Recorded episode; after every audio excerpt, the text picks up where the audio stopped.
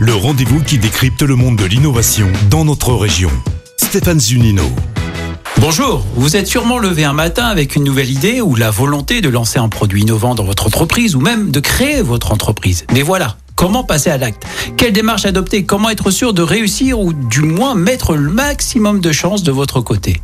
Bonjour Philippe Vessac, vous êtes le responsable innovation au groupe AMA Auvergne-Rhône-Alpes. Bonjour Sarah et Marion, Sarah Pérez et Marion Berthollet, vous êtes ingénieur en sciences cognitives et innovation à la G-School. Bonjour. Vous êtes donc avec moi aujourd'hui pour parler de démarche causale et démarche effectuelle. Le plus souvent, pour créer, donc on part sur une démarche structurée, hein, c'est bien ça Philippe, où on se fixe un objectif, on met tous les moyens devant nous pour atteindre cet objectif.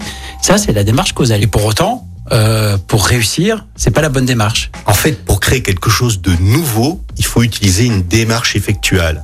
Et donc, il y a un bon exemple qui explique cette démarche effectuelle. Stéphane, vous êtes d'accord de venir dîner à la maison ce soir Ah avec bah, moi? Carrément, ouais.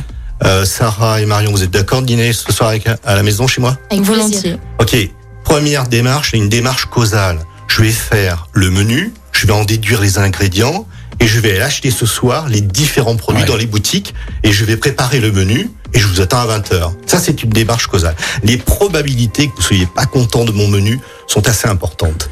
Et oui. Et une démarche effectuelle, ça va être un, je vais faire l'inventaire de ce que j'ai dans mon frigo. Euh, il me reste des choses Ouais. de, de ce week-end.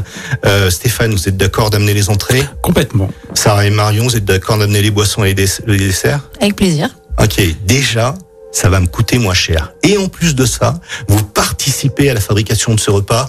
Il y a de fortes chances que vous allez trouver ce repas tout à fait Donc pertinent. Philippe, si j'ai bien compris, on sort du cadre, qui est un cadre donc pas forcément défini au départ, et on va concevoir ensemble en fait. Exactement, on va faire l'inventaire des moyens que l'on a autour de nous et on va voir les effets qu'on va pouvoir créer avec ça. C'est-à-dire, on va avoir une démarche effectuelle, l'inventaire des moyens et qu'est-ce qu'on pourrait bien en faire. Sarah, pourquoi est-ce une bonne approche?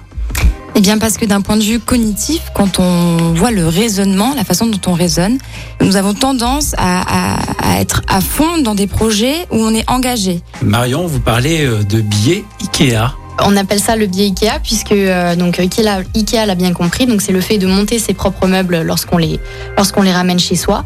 Euh, et c'est justement à cette image-là, on va survaloriser euh, notre création. Donc on va monter notre meuble et on va en être très fier Mm. Euh, et même plus fier que si on avait acheté un meuble tout fait euh, à mettre chez nous. C'est pas faux. Euh, Philippe, euh, est-ce que l'on peut combiner les deux démarches, causale et effectuelle Bien sûr, quand on est dans le domaine du connu, Ouais. euh, vous voulez fabriquer un site web, vous voulez fabriquer une nouvelle radio, vous voulez fabriquer une voiture. Là, euh, on est dans le domaine du connu, donc en fin de compte, on va continuer à faire un cahier des charges. Un cahier des charges, c'est c'est quoi?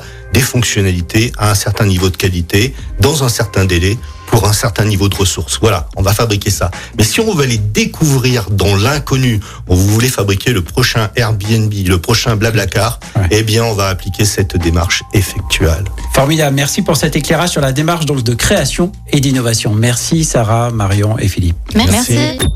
Écoutez votre radio Lyon Première en direct sur l'application Lyon Première, lyonpremière.fr et bien sûr à Lyon sur 90.2 FM et en DAB+.